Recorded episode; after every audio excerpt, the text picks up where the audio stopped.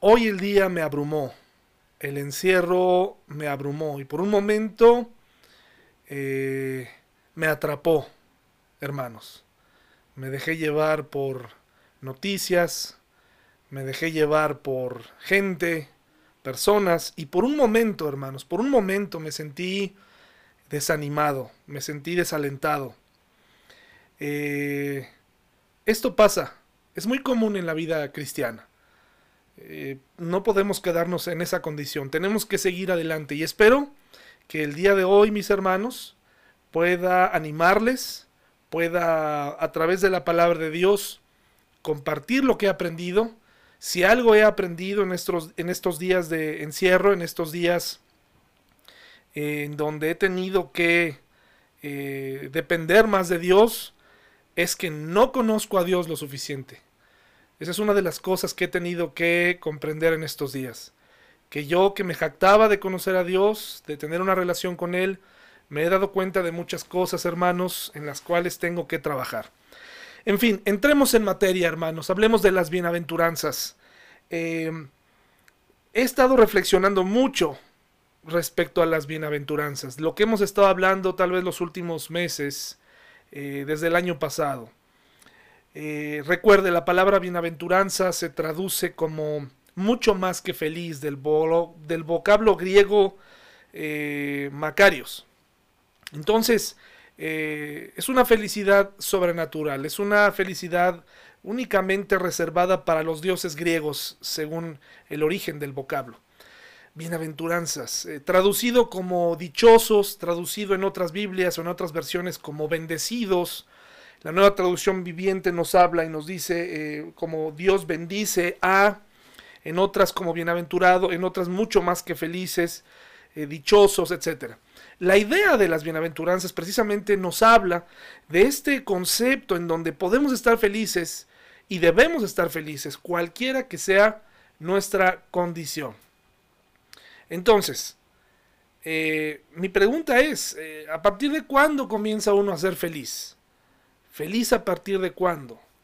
Ahora, ¿quién podría ser feliz cuando las cosas van mal? Contestando a la primera pregunta, eh, dice muy felices, pero ¿cuándo? Eh, la realidad a la que les estaba, a la gente a la que le estaba hablando el Señor Jesucristo en el Sermón del Monte, pues era una realidad triste. Muchos creyentes en un solo Dios, en la espera de un Mesías, estaban batallando. De tal manera que a ellos, hermanos, pues no les iba a dar tiempo de ser felices, pues eh, en el futuro inmediato probablemente algunos de ellos morirían con un pasado y con una vida triste atrás. o eso es lo que pensamos. Generalmente cuando hablamos de bienaventuranzas situamos nuestra felicidad en el futuro, o sea, si yo hago esto entonces seré feliz. No necesariamente, muchos de ellos eh, cuando comprendieron las verdades que hay en las bienaventuranzas, entonces es que fueron felices en ese momento, una felicidad que nada ni nadie les podía quitar. Ahora, ¿qué tipo de personas pudieran llegar a ser felices cuando las cosas van mal? Eh, muchos de estos conceptos que están aquí en Mateo 5, hermanos, son contrarios a lo que nos enseña el mundo. A todo lo que nos enseña en la filosofía del, del mundo, prácticamente nos está invitando a renunciar a nosotros mismos, a renunciar a lo que pensamos, a renunciar incluso a ciertos sueños o a cierta forma de ser.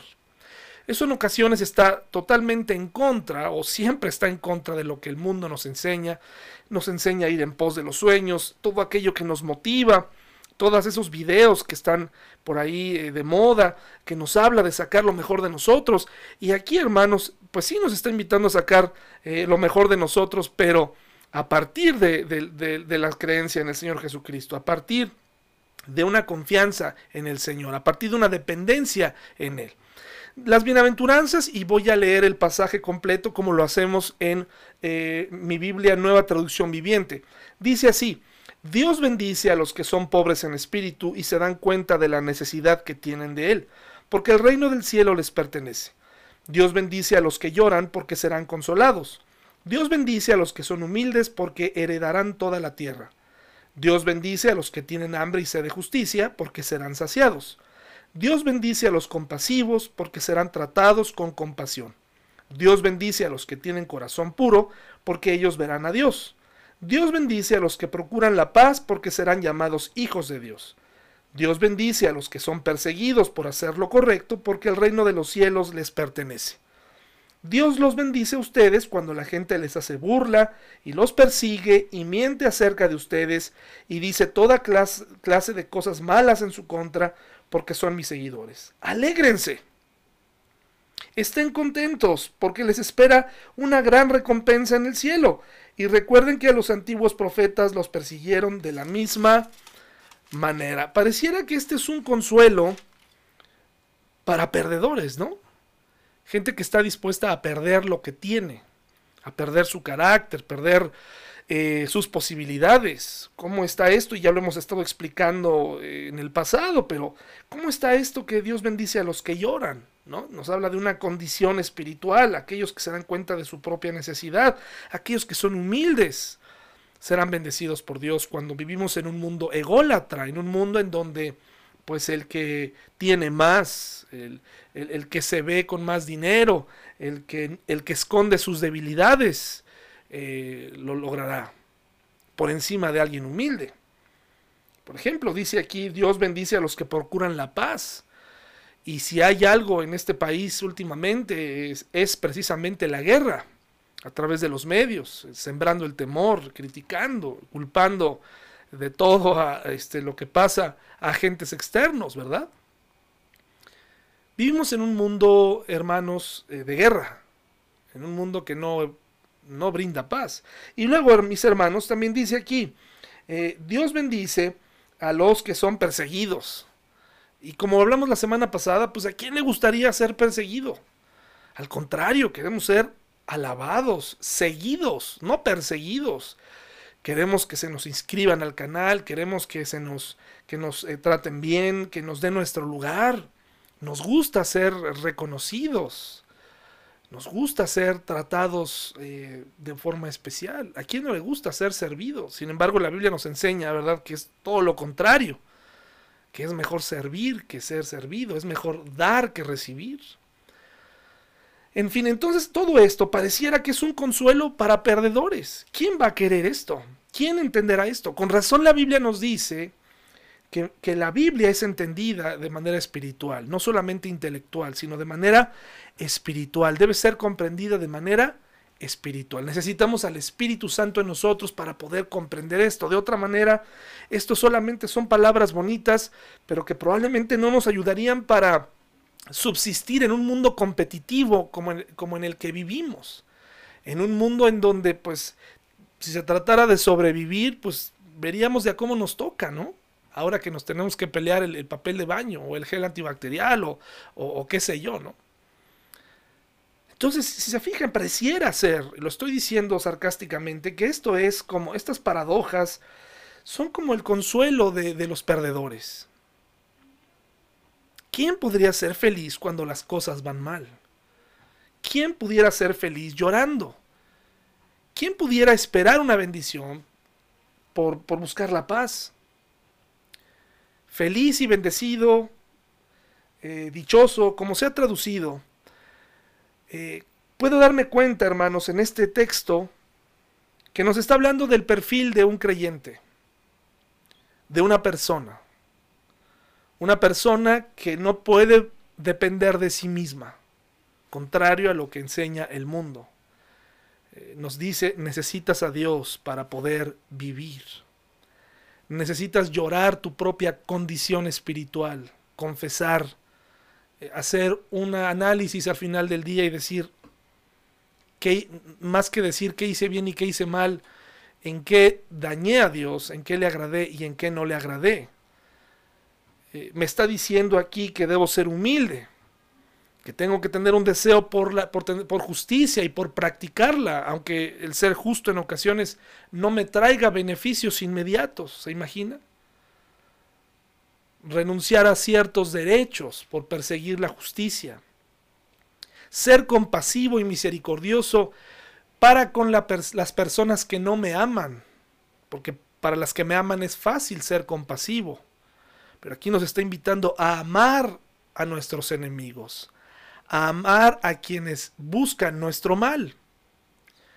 Nos está invitando y me doy cuenta y le está hablando a algún tipo de personas que, quieren tener un corazón puro y quieren mantener un corazón puro en un, en un mundo que nos invita a ser impuros todo el tiempo, nos invita a pensar mal, nos invita a, a mirar de más.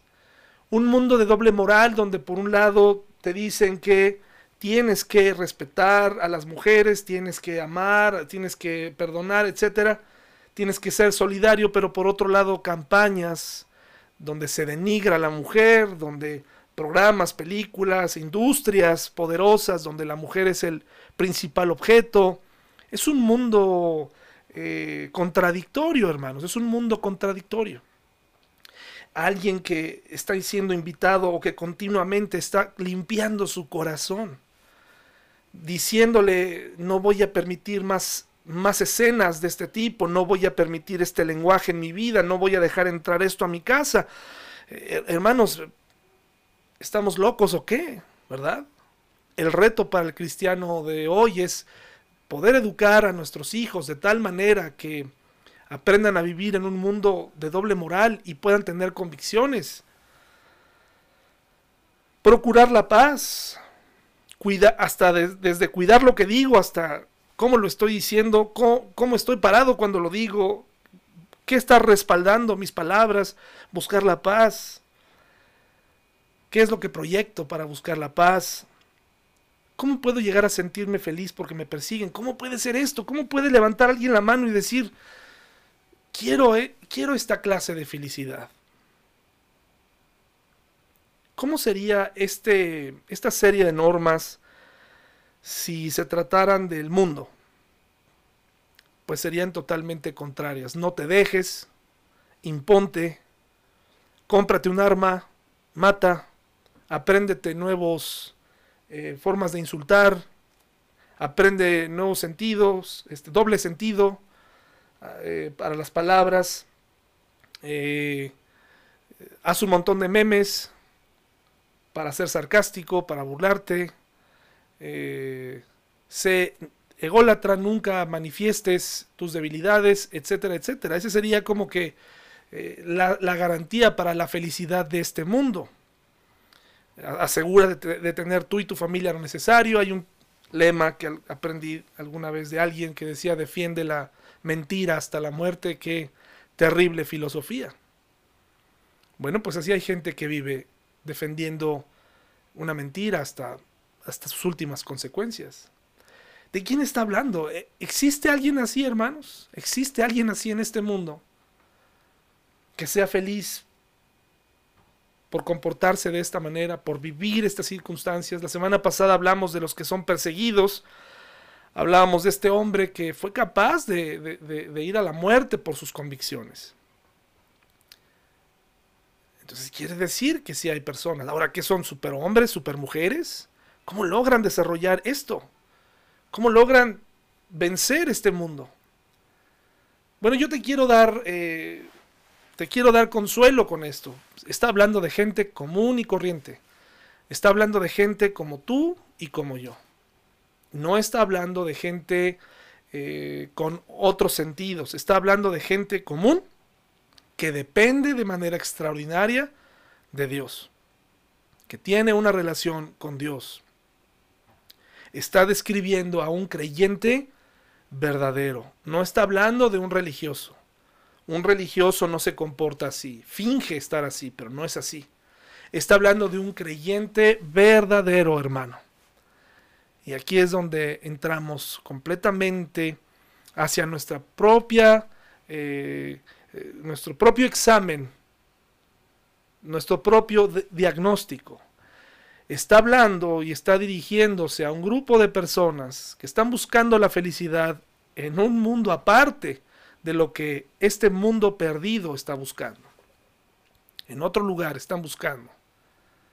Están buscando las cosas de arriba, las cosas que Jesús habló, las cosas que no se ven, por encima de las que se ven.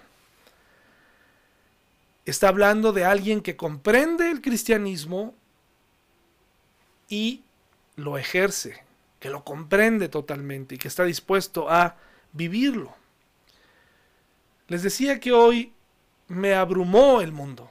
Por un momento, por algunos minutos, logró meterse en mi mente ideas con las que yo había estado luchando estos días en contra. Así de fácil entra una filosofía, una mentira en tu cabeza y te hace tambalear y te hace dudar. Tenemos que tener cuidado sobre todo en estos días, siempre, pero sobre todo en estos días.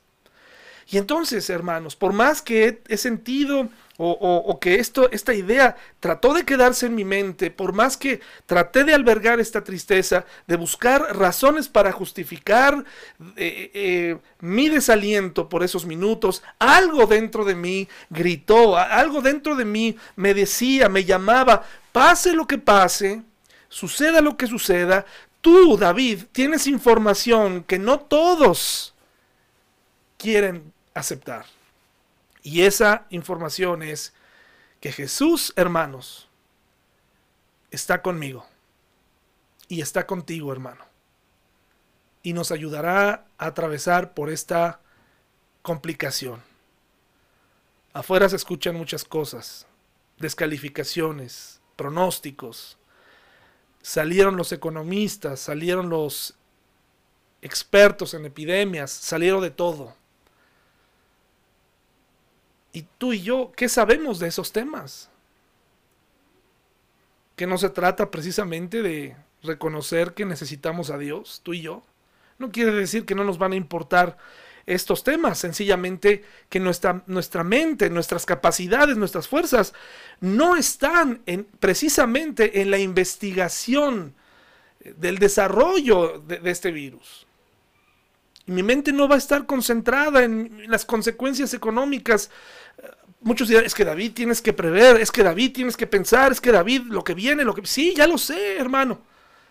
Yo vivo en el mundo, en el mismo mundo que tú. Es muy probable que mi salario se vaya a la mitad. Es muy probable, tal vez como tú. Es muy probable. Pero algo, de algo tiene que servir, hermano y amiga y eh, persona que estás escuchando esto, conocer a Jesús. De algo tiene que servir el, tantos años de ir a la iglesia. De algo tiene que servir. ¿A, a, qué personas les está hablando? ¿Cuándo nos convertiremos en este tipo de gente, hermano? Que tiene confianza en el futuro y que empieza a vivir hoy.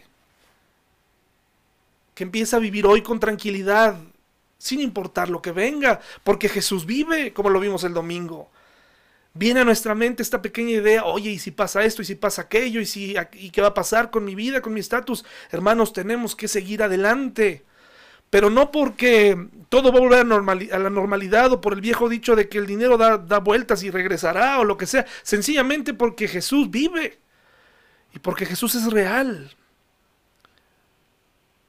Así que hermanos, no tengamos miedo, tengamos confianza este tipo de gente a la que Jesús le estaba hablando existe, existió.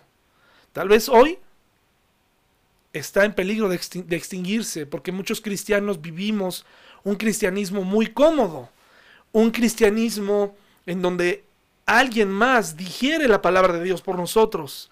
La mejor manera de crecer en el Señor no es por lo que un pastor te diga. La mejor manera de crecer en Él la mejor manera es cuando estás tú y Dios a solas, comprendiendo su palabra. Ese es el mejor momento. Si tú eh, caes en el error de hacer una, un collage, una búsqueda eh, interminable de predicadores, es un peligro porque tomas de un predicador una cosa, tomas de otro otra, eh, estás de acuerdo con uno en una cosa, en otro con otra. Hermanos, tenemos que tener cuidado. Es un juego peligroso. Es un juego que confunde. La mejor manera de ser alimentado es tú solo con Dios. Que el Espíritu Santo te dirija tu Biblia y te des un tiempo para orar, sobre todo en esta crisis, para leer tú y Dios.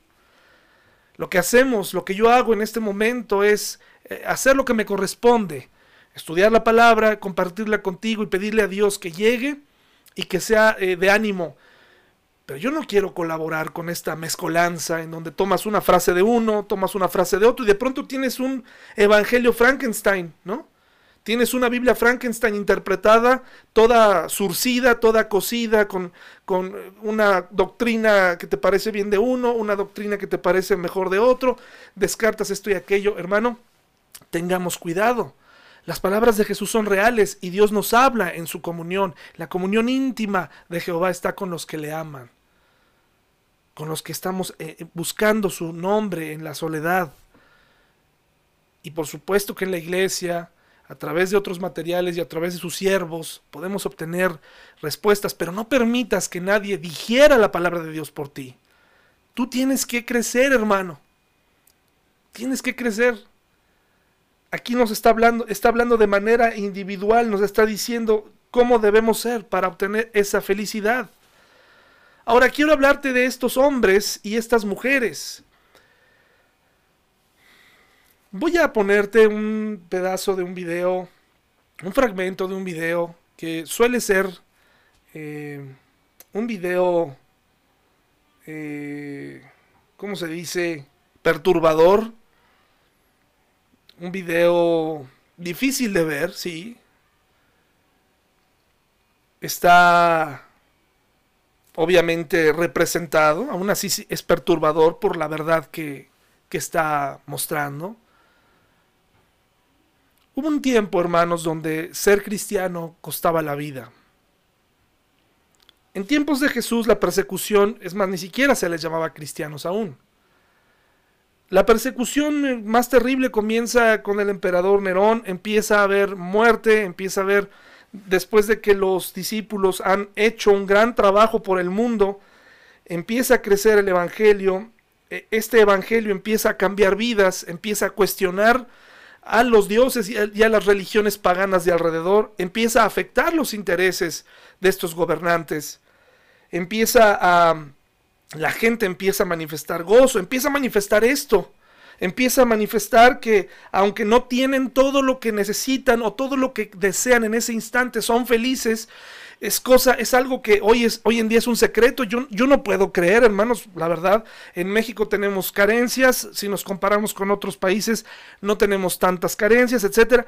Pero si comparas tu vida tal vez con otros países, tu vida diaria o, o, nuestra iglesia con otras iglesias, te das cuenta que, por ejemplo, en Estados Unidos tienen todo son mega iglesias, son escenarios prácticamente, son este, gente, un grupo de staff enorme, eh, un grupo de personas reunidas cada domingo en escenarios increíbles. Eh, a mí me sorprende cuando de pronto vas a ver a un músico y ves su escenografía, ves todo. Y, te sorprende todo lo que hacen, pero estas giras pues, son temporales, ¿no? Duran seis meses, un año. Pero te das cuenta que en Estados Unidos hay pastores que hacen gira permanente, ¿no? Sus escenarios están hechos ahí. Esta temporada va a manifestar quién es quién. ¿Quién está preocupado por el dinero en las iglesias? ¿Quién está preocupado porque el dinero no decaiga para no no para que el, Evangelio siga creciendo, sino para que ellos sigan comprando sus trajes, sigan comprando sus autos, sigan para la turbocina del jet privado, eh, etcétera, etcétera. O sea, hay muchas cosas en las cuales nos hemos perdido, nos hemos extraviado, hermanos. Y, y lo que no me explico es cómo, teniendo todo eso, mucha gente, y teniendo esas iglesias y teniendo esa modernidad, no son felices desean y desean y desean y desean cada vez más cosas y no se sacian. No nada más los norteamericanos, nosotros también. No nos saciamos, queremos más. Hubo una época en donde a esta gente les costaba la vida, hermanos, les costaba la vida. Les costaba la vida, eran perseguidos, se tenían que reunir escondidas, tenían que huir literalmente de ejércitos extranjeros. Y cuando les preguntaban y los confrontaban en qué creían, y ellos con todo gusto decían soy cristiano, eran torturados, eran humillados de formas terribles. Hebreos 11 nos habla un poco más de esto, qué tipo de y en qué condiciones vivían este, este tipo de cristianos de los primeros siglos. Y uno se pregunta, ¿Cómo le hacían para tener tanta pasión? Entiendo que la resurrección de Cristo tenía, era un evento reciente, contado de, manera oral por diferentes eh, discípulos, estos cristianos de primera generación que lo pasaron a una segunda, y con el tiempo se fue diluyendo este anhelo, este deseo por, por, eh, por tener eh, un, un, carácter cristiano distinto, y con el tiempo, hermanos, la época se nos fue acomodando y ahora somos cristianos cómodos, cristianos eh, en muchas ocasiones apáticos, cristianos en donde es fácil que se nos desanime. ¿Quiénes eran estos hombres y mujeres, hermanos? En primer lugar, pude, pude identificar algo muy interesante y para eso le invito a que vaya a Hebreos 12. Hebreos 12, por favor. Hebreos 12. Busque Hebreos 12, por favor. Y vamos a estudiar desde el versículo 1 al 4. Hebreos 12 del 1 al 4.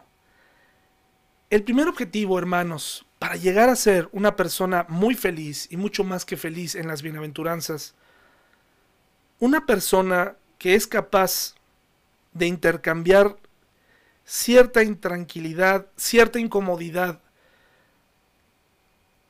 intercambiar su vida misma por una convicción, inicia con la lucha de hacia su pecado, una lucha interna constante, una declaración de guerra hacia su carne, hacia su mente, hacia su corazón. Es esa persona que ha reconocido que no es lo suficientemente bueno ni lo suficientemente puro. Todo el tiempo está pidiéndole a Dios ayuda.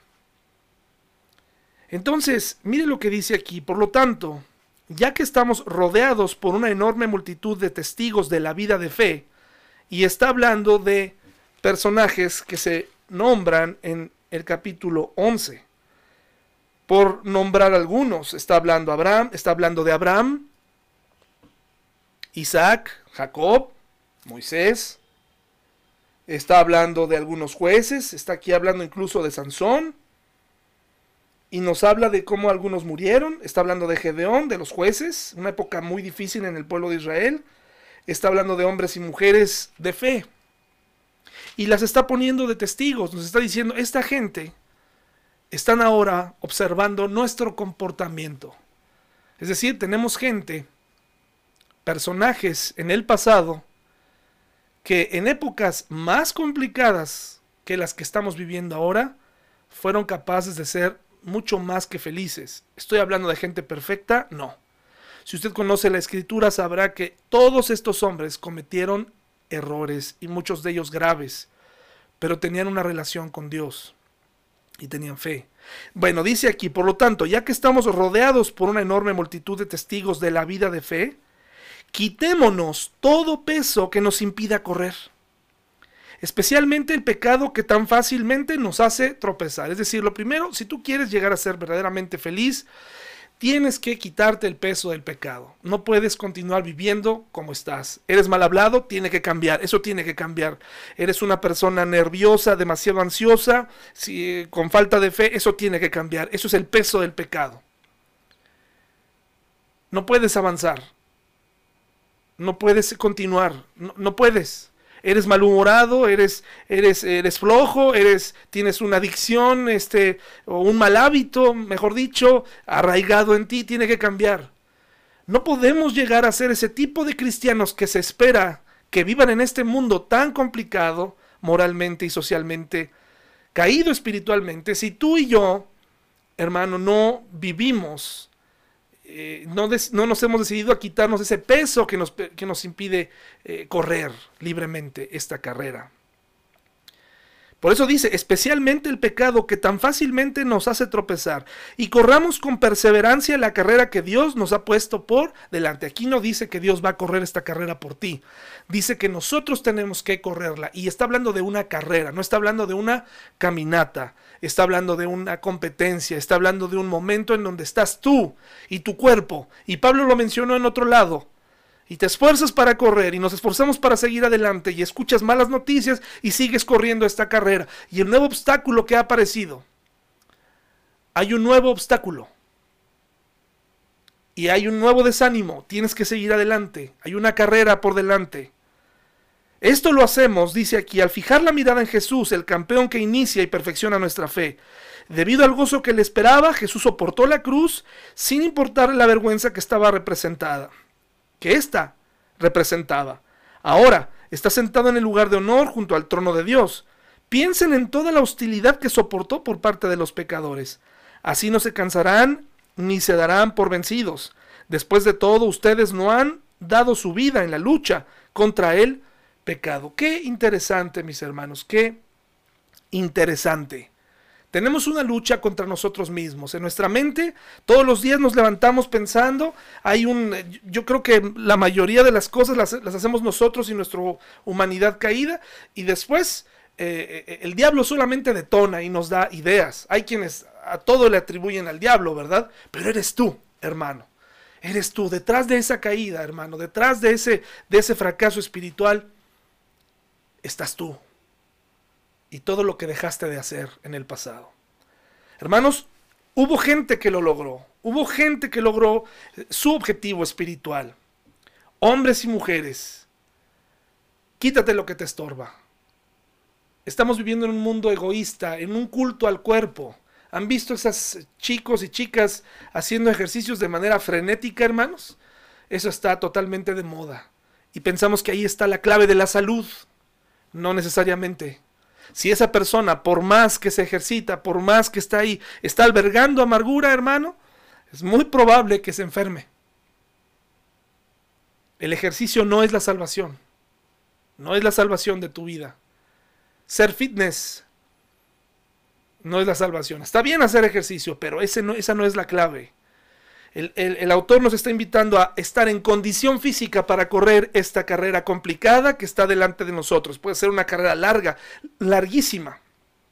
Ahora, nos dice que pongamos nuestra mirada fija en Jesús. Porque si la pones en los demás, ¿qué pasa? No siempre vas a encontrar buenos ejemplos. No siempre vas a encontrar buenas, buenos modelos a seguir. El mejor ejemplo es Jesús. Él soportó todo por ti y por mí. Y te voy a decir algo que casi no se dice de Jesús. Jesús, como hombre, era un hombre feliz. Era un hombre feliz, hermanos. Eh, en las películas nos los pintan, en la religión popular lo pintan como un hombre sufriente, pero Jesús era feliz porque estaba cumpliendo su objetivo había preparado, se había preparado durante 30 años para vivir los últimos tres.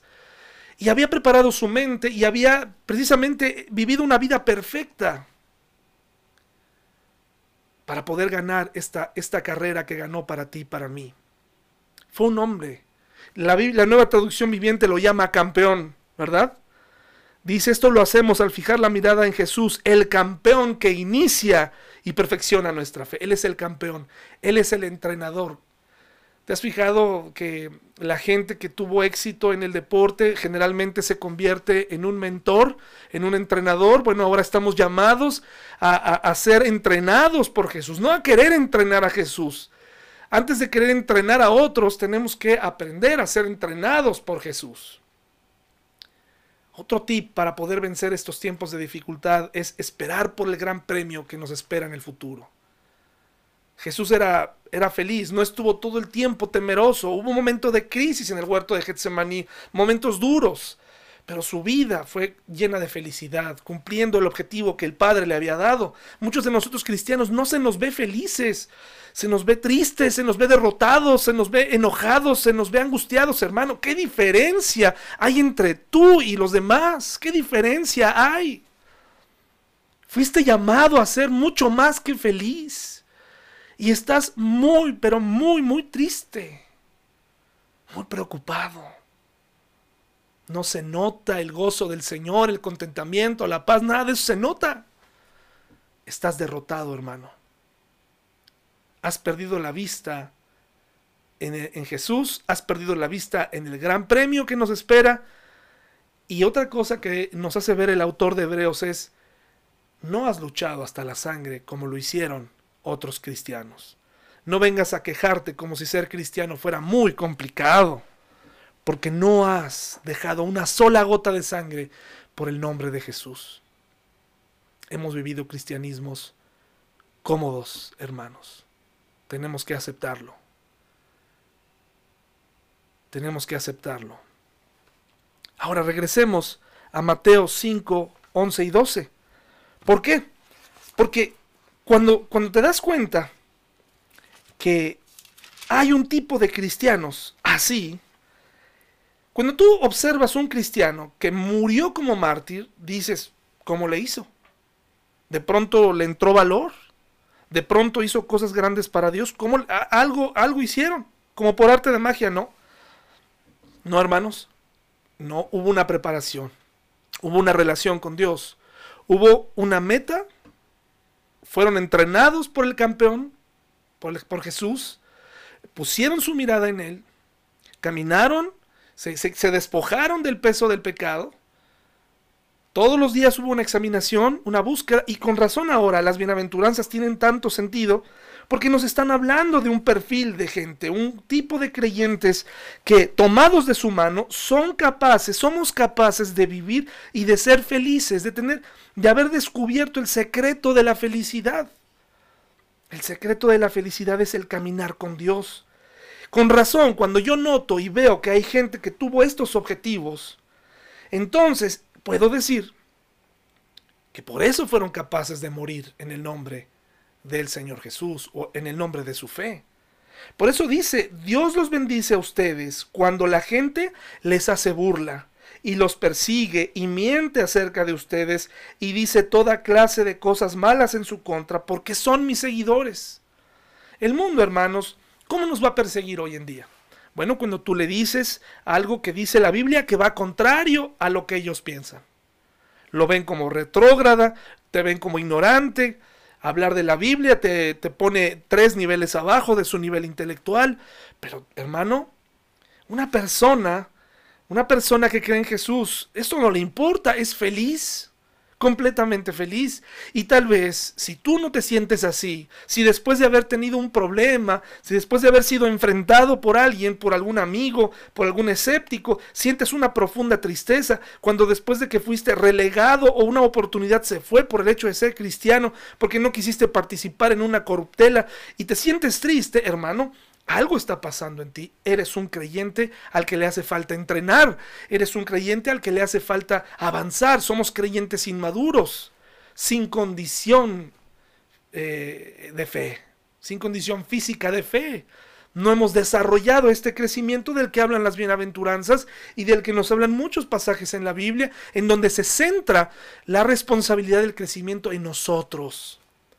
Jesús no va a vivir la vida cristiana por nosotros. Somos nosotros los que tenemos que correr a Él y pedirle que nos ayude a hacer luz y sal. Hay, una cosa es muy diferente depender de, de, Jesús y otra cosa es pedirle que casi Él nos baje a la tierra y viva por nosotros. Ahora nos toca a nosotros.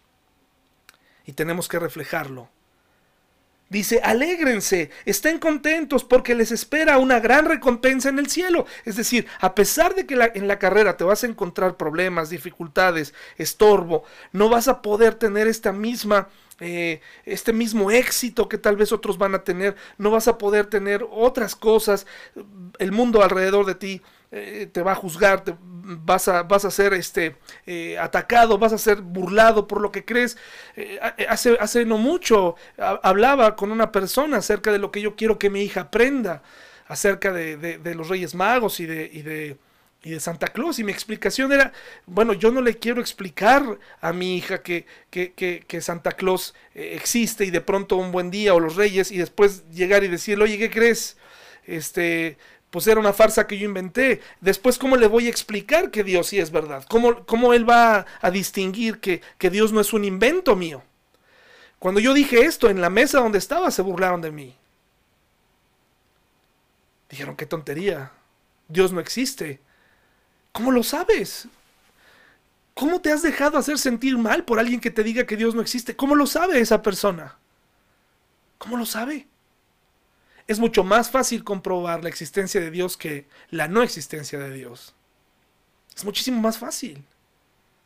Sin embargo, eso nos aterra, nos, nos, eh, nos impone. Alégrense, estén contentos porque les espera una gran recompensa en el cielo y recuerden que a los antiguos profetas los persiguieron de la misma manera, sí, durante todo el tiempo, durante toda la historia. Ha habido momentos así, donde los eh, siervos de Dios, hombres con debilidades, hombres abrumados, hombres como tú y como yo, hombres con días malos, eh, luchaban contra su carne, dependían de Dios, se burlaban de ellos, los mataban.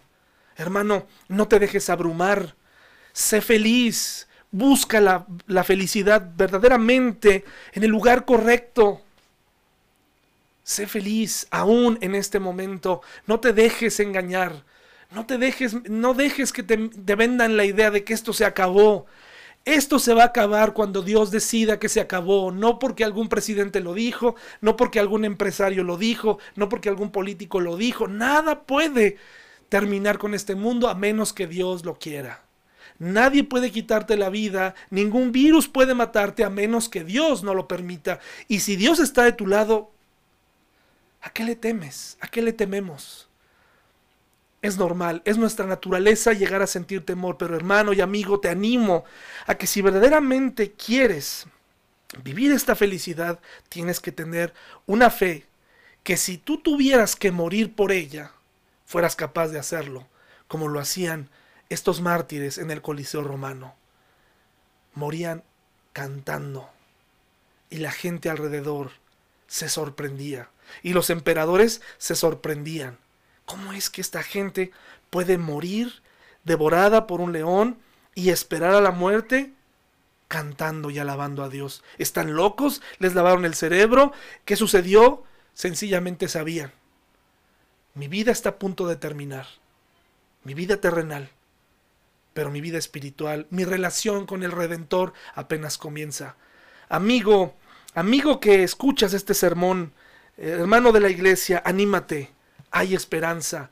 No estés esperando que la gente haga cosas por ti, haz cosas por la gente. Me encontré con un pensamiento ultra egoísta, anticristiano totalmente, que algunas personas están colocando en sus estados de teléfono.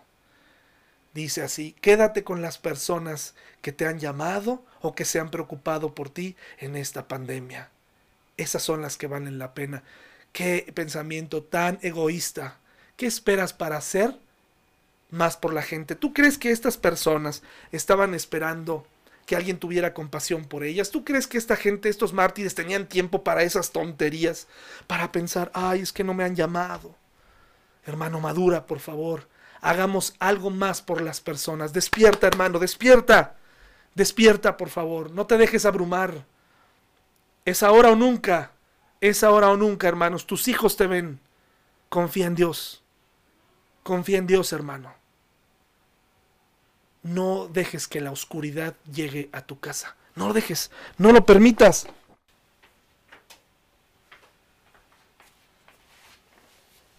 Es tiempo de prender la luz, hermanos, y ser felices. Nos vemos pronto. Nos vemos el domingo. Ánimo, mis hermanos. Ánimos. Fe de mártires, hermanos. Fe de mártires. Sí se puede.